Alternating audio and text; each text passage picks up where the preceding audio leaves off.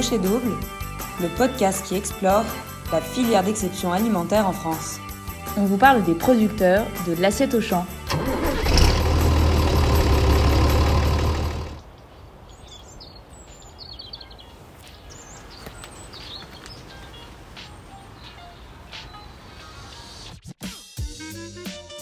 Curieuse de découvrir comment l'huile d'olive est fabriquée, nous avons suivi la route direction les Baux-de-Provence. En plus d'avoir été au cœur de la récolte, nous avons pu échanger avec la famille Hugues pour en apprendre davantage sur le produit d'exception qu'est l'huile d'olive. Là, si vous venez du côté de l'arbre, c'est assez hallucinant. Alors, les mauves petits sont les petites olives. Ils ont tous tendance à dire que c'est quand les olives vont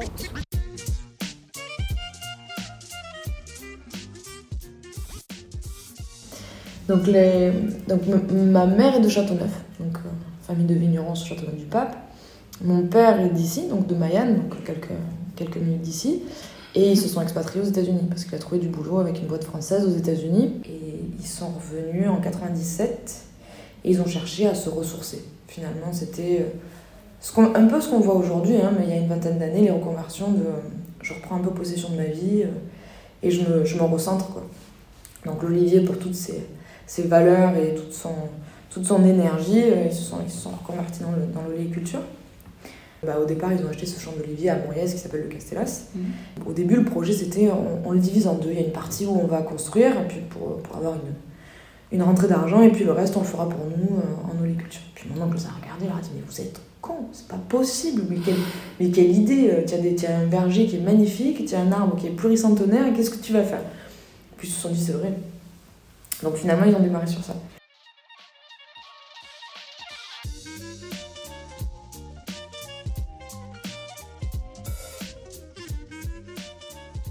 Euh, la première année, euh, on n'avait pas de moulin, bien sûr. Donc on a fait le tour de, des coopératives, parce qu'il n'y avait que des coopératives à l'époque. Et là, il y avait Monsieur Noireau, qui, euh, était donc issu du vin, qui était très technique et qui nous a plu beaucoup. Avec qui on a travaillé de suite parce que les copés, ils voulaient pas faire notre cuve. Moi, je portais les olives à la Cravenco.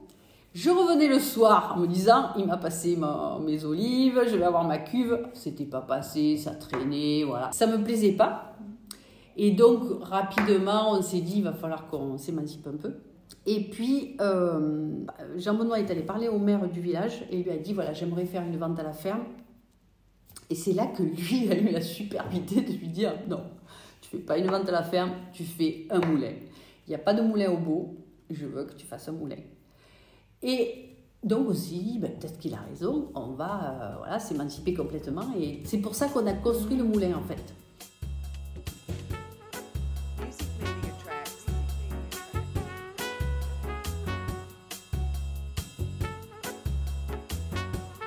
Mais en fait, ils, ont, nous ont jamais dit reprenez parce que c'était tellement une passion, mais une passion qui était dure, qui peut vous manger quoi, qu'il fallait vraiment être passionné pour pas être submergé en fait. Et du coup, ben, moi j'étais de la com, mon frère est parti plutôt le côté de mon père, donc ingénieur. Puis un jour, je, redescends pour d'autres raisons, parce que, parce qu'à un certain âge, on se dit c'est sur Paris euh, pour toujours ou pour euh, peu de temps. Mhm. donc je redescends. Au début, on en a un peu discuté avec mes parents, ils m'ont dit non. on dit non. Écoute, nous, on avait prévu de partir à la retraite. Euh, si tu veux, on en reprend pour 10 ans. Non. Au début, on commence par euh, un mi-temps, bosser trois mi-temps. et puis aujourd'hui, on est là et on s'éclate et, c'est le bonheur. Ça s'est réorganisé comment un peu les rôles dans l'entreprise Alors, ce qui, était, ce qui était bien pour moi et bien pour tout le monde aussi dans cette entreprise, c'est qu'avant même que j'arrive, ils avaient commencé à instaurer une passation. Mais en même temps, il y avait tout un pôle qui n'était pas euh, existant, qui était la communication. Mais, euh, mais là, c'est vrai que du coup, bah, petit à petit, moi j'ai pris cette partie-là. Père, il est capable de nous gérer le site internet et de nous le créer, puisqu'on l'a créé ensemble en 2006. Mais de réparer le moulin derrière et puis d'aller euh, défendre le bio à Bruxelles. Donc c'est vraiment quelqu'un à remplacer d'assez impressionnant. Et ma mère, c'est le nez, quoi. c'est l'intuition, c'est le, le côté un peu plus un peu plus euh, terre, quoi. Euh. Donc ces personnes-là, il en faut au moins 10, quoi, pour les remplacer. Et puis c'est compliqué aussi de reprendre quelque chose qui est déjà établi. Grandir avec, c'est une chose, reprendre quelque chose d'existant, c'est autre chose. réinsuffler un peu euh, un, un, esprit neuf, ça fait du bien aussi. Sans chambouler euh, l'existant, parce qu'on nous a aussi beaucoup élevés, et ça, ça je l'ai euh, en moi, c'est de, de, respecter l'existant. Et quand tu arrives et que tu es jeune, on a l'impression que tu vas tout détruire. Mm. Alors que dans ton esprit, c'est pas le cas. Et surtout pas. Quand tu as quelque chose qui a été aussi bien construit, il faut pas le détruire. Par contre, ce qui est différent aujourd'hui, c'est de chercher de la pérennité donc on bascule sur un autre esprit qui aurait été la suite logique de l'entreprise, même si c'était plus mes parents. Mais là, c'est complètement différent. Il y a une passation, il y a une transmission. On est dans des produits finalement qui sont des produits de luxe. Et euh, sans pérennisation, bah, c'est plus des produits de luxe. Le, produit luxe, c'est de la pérennité. Selon toi, qu'est-ce qui fait de l'huile euh, Castellas un produit d'exception? Il y a plein de facteurs, dont le principal évidemment est le fait qu'on est sur un terroir assez particulier. Il peut être très chaleureux comme il peut être très froid. Euh, il a beaucoup de caractère, mais en fait ça ressemble beaucoup à l'olivier. Donc le terroir en fait partie, les variétés en font partie, euh, la façon de cultiver en fait partie aussi. Le cahier des charges euh, de l'AOP est assez précis. Je pense qu'on est sur, surtout sur ce côté unique et, rare. Et puis on est sur des produits où on va travailler vraiment le goût, puisque c'est ça qui nous intéresse, quitte à perdre un petit peu en production et quitte à perdre un peu en rendement, euh, puisqu'on, par exemple, sur un fruit vert, on va peut-être récolter un petit peu avant mm. d'avoir la quantité d'huile maximale de l'olive, puisque les arômes seront là avant, mais ils seront plus là après. Mm. Donc on va quelque part jouer toujours entre ça. Aujourd'hui, tous les producteurs en vallée des Beaux travaillent bien. Ce qui fait la différence, c'est le goût de l'huile finale. Mm. Et ça, c'est un moulin, donc un savoir-faire dans le moulin, dans l'extraction, parce qu'on est sur un jus et qu'il faut être très précis dans l'extraction le produit, il faut qu'il soit frais, puisque un jus de fruits il est bon quand le fruit est frais et de bonne qualité. Et, au final, l'assemblage, comme le vin. Ce qui différencie euh, un vin, c'est aussi l'assemblage final et l'âme qu'on va mettre dans les, dans les assemblages.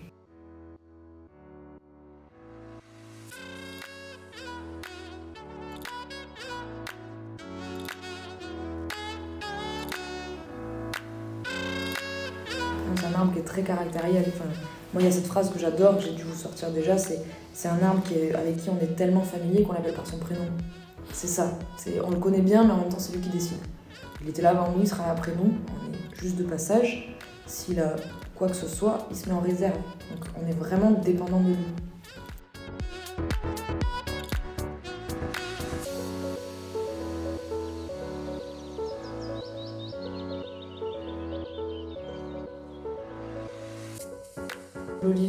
On le au mois de février-mars, quand il est encore en dormance. Donc l'olivier, c'est un arbre qui reste toujours en sève, donc, mais qui quand même à un moment est en dormance, donc c'est comme une plaie. Hein. Vous coupez, il vaut mieux pas que le sang il soit en montée, euh, faut pas que ça sorte. Donc on, le taille quand il dort. La fleur de l'olivier, elle arrive au mois de mai. C'est euh, 4 pétales, écrus, blancs. C'est tout petit, c'est 5 mm de diamètre. C'est vraiment, vraiment petit, ça sent euh, la fleur de jasmin, ça sent vraiment la fleur blanche, c'est le, c'est la fleur blanche par excellence. Euh, il faut que il faut que l'arbre soit très très très garni parce qu'en fait une fleur sur 2000 vont donner du fruit. Donc on est sur une toute petite production. Et cette fleur elle va durer deux semaines. Les arbres ils vont se polliniser donc avec le vent.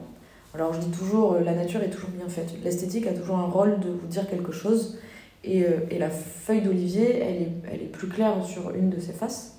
Et quand on est en haut du château des Beaux et qu'on regarde la vallée, alors quand il n'y a pas de vent c'est la vallée verdoyante. Et puis dès qu'il y a du vin, c'est la vallée argentée.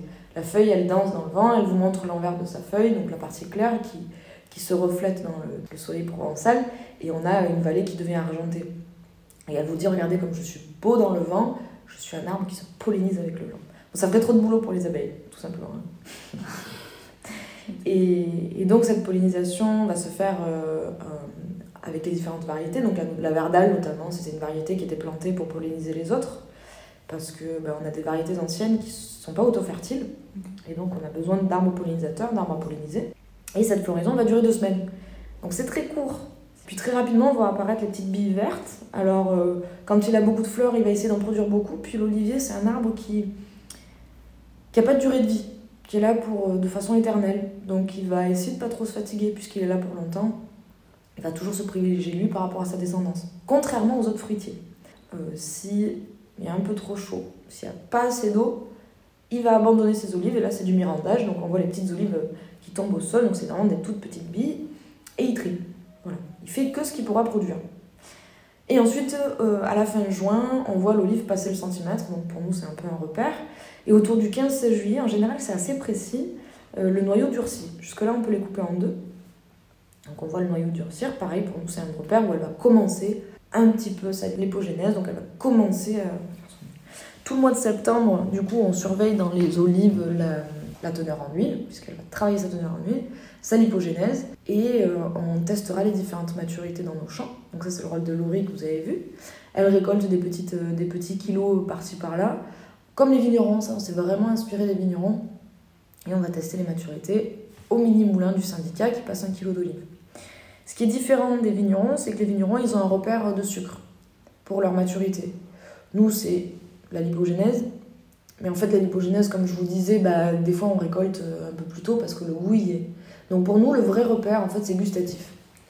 C'est notre repère. Donc on goûte en fait les petites extractions et on récolte de façon parcellaire. Puis ensuite, on extraira séparément ces variétés et on assemblera par la suite. Et donc du coup, aujourd'hui, on s'appelle des oliverons parce que justement, on travaille des huiles en assemblage. On récolte de façon parcellaire. Et, quand j'étais à l'école primaire et que je marquais oliveron sur la feuille de quel est le métier de vos parents, euh, tout le monde me regardait un peu bizarrement, mais c'est un métier qu'on a créé en fait sur la vallée des Beaux, puisque c'est important de travailler cet assemblage final et c'est ce qui nous différencie d'autres AOP aussi, c'est le fait d'être vraiment euh, oliveron. Quoi.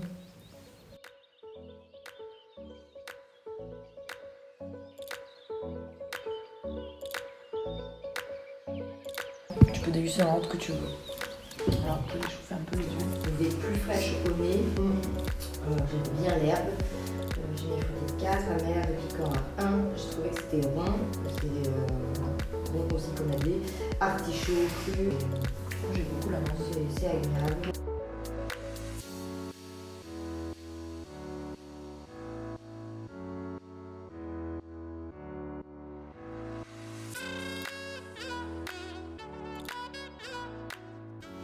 Que dans la vallée des Beaux-de-Provence que vous faites des assemblages d'huile Non, il n'y a pas que dans la vallée des Beaux, mais on a été ceux qui l'ont finalement communiqué au, grand nombre, qui l'ont travaillé, et ça fait partie du cahier des charges de notre AOP d'avoir ces quatre variétés en assemblage. Si vous n'avez pas les quatre variétés, vous n'êtes pas dans l'appellation. Alors moi j'ai mes, petites, euh, mes petits repères pour connaître euh, les différentes variétés. Donc on a la principale, celle qui est la plus plantée ici, c'est la Salonec. Un en provençal, ça veut dire à partir. Donc c'est l'olive de salon. Et euh, elle a vraiment une forme de poire. Celle-là, elle est assez facile à reconnaître. Elle est un peu boursouflée. L'arbre, il est un peu pagaille. Euh, il, moi, je l'appelle la sportive. Elle produit, l'arbre, il produit. Euh, et l'olive, elle donne beaucoup de jus. Donc elle donne beaucoup d'huile. Elle est assez souple. Cette olive, elle amène plutôt les, la noisette fraîche, voilà, des arômes assez souples. Après, on a la verdale. Donc, vous allez voir, pour les noms, ils se sont pas trop foulés, c'est facile à reconnaître et à retenir. La verdale, évidemment, elle est verte. et elle, c'est vraiment la forme archétypale de l'olive, euh, la forme ovale, euh, voilà, le ballon de rugby, quoi, c'est ça. Et elle amène beaucoup de longueur dans les assemblages, c'est le côté amandon, euh, la complexité, voilà. C'est vraiment celle qui va apporter de la, de la longueur en bouche. Et la verdale était plantée pour polliniser les autres. Ensuite, on a la glando. Donc, je devrais dire la glandao, donc c'est L apostrophe. Elle a un petit gland facile à retenir aussi.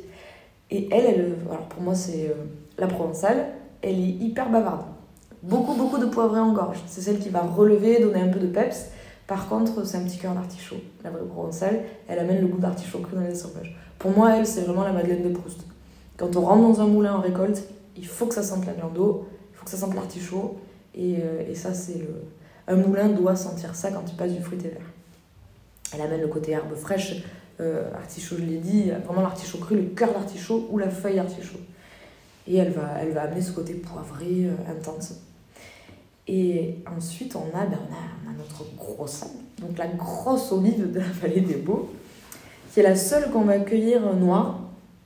Parce que par exemple, la salonec, elle est assez rigolote. On va, quand elle tourne, donc quand elle noircit, euh, elle passe par du jaune. Là, en ce moment, elle, est jaune dans les arbres et on dirait qu'elle a pris un coup. On dirait qu'elle a pris un bleu parce qu'elle va avoir ce côté un peu hématome. La grossane, elle, elle passe. Euh, donc elle est très grosse, beaucoup plus grosse que les autres, très ronde. En ce moment, quand elle est verte, elle ressemble à une petite pomme granny. Vraiment petite pomme, mais grosse olive. Et elle va basculer sur le côté euh, euh, cerise. On, va, on va voir une cerise sur les arbres. Elle, elle, a la taille d'une cerise, la couleur d'une cerise, pas du tout le goût d'une cerise pour le coup. Et elle, c'est la, la variété qui est vraiment le symbole des beaux. elle était très plantée au pied du château. il paraîtrait que, que les rois mages, donc, que notamment Balthazar, donc Bautésar, l'est amené au beau. Voilà, ça fait partie des petites légendes, donc on y est pas mal attaché. L'arbre est très majestueux. Un arbre qui est beaucoup plus imposant, dont le tronc est beaucoup plus gros. Les rameaux remontent vraiment vers le ciel et, et elle donne des arômes incroyables. C'est euh, feuilles de tomate pour le coup. Euh, pamplemousse, elle peut donner. Euh, le fruit rouge, pas la cerise, mais plutôt le fruit rouge un peu groseille, un peu framboise. et puis bah, c'est celle qui, celle qui amène encore plus de fruité dans nos, assemblages. Par contre, elle donne pas beaucoup d'huile. Là aussi, on est sur le produit rare, hein. le produit euh, très qualitatif, mais euh, dont on a peu de fruits. Et elle va donner, par exemple, pour euh, de la grossagne, il vous faut 10 kg pour faire un litre, les autres, il faut 5 à 6 kg. Donc on n'est pas sur le même enjeu. Et ça, c'est vraiment pour nos cadres principales. Après, on a droit à la pichonie. Alors, c'est à, l'ordre de, je crois, 10% sur une exploitation en vallée des Beaux, donc pas beaucoup. Alors c'est dommage parce que c'est une super olive qui donne beaucoup d'huile, des super arômes, mais euh, l'arbre est hyper résistant. Mais, euh, mais c'est pas notre, variété endémique en fait. Et puis la grossane, on l'a, elle est très plantée sur la commune des Beaux. Euh, pour l'autre petite légende, il paraîtrait que c'est une, une huile qui est tellement fine, l'huile de grossane, qu'elle monte très très vite en température et que du coup, grand méchant seigneur en haut du château pouvait se défendre très rapidement des assaillants, donc il jetait des bains d'huile par-dessus le château. Quel gâchis Des bains d'huile brûlantes, voilà.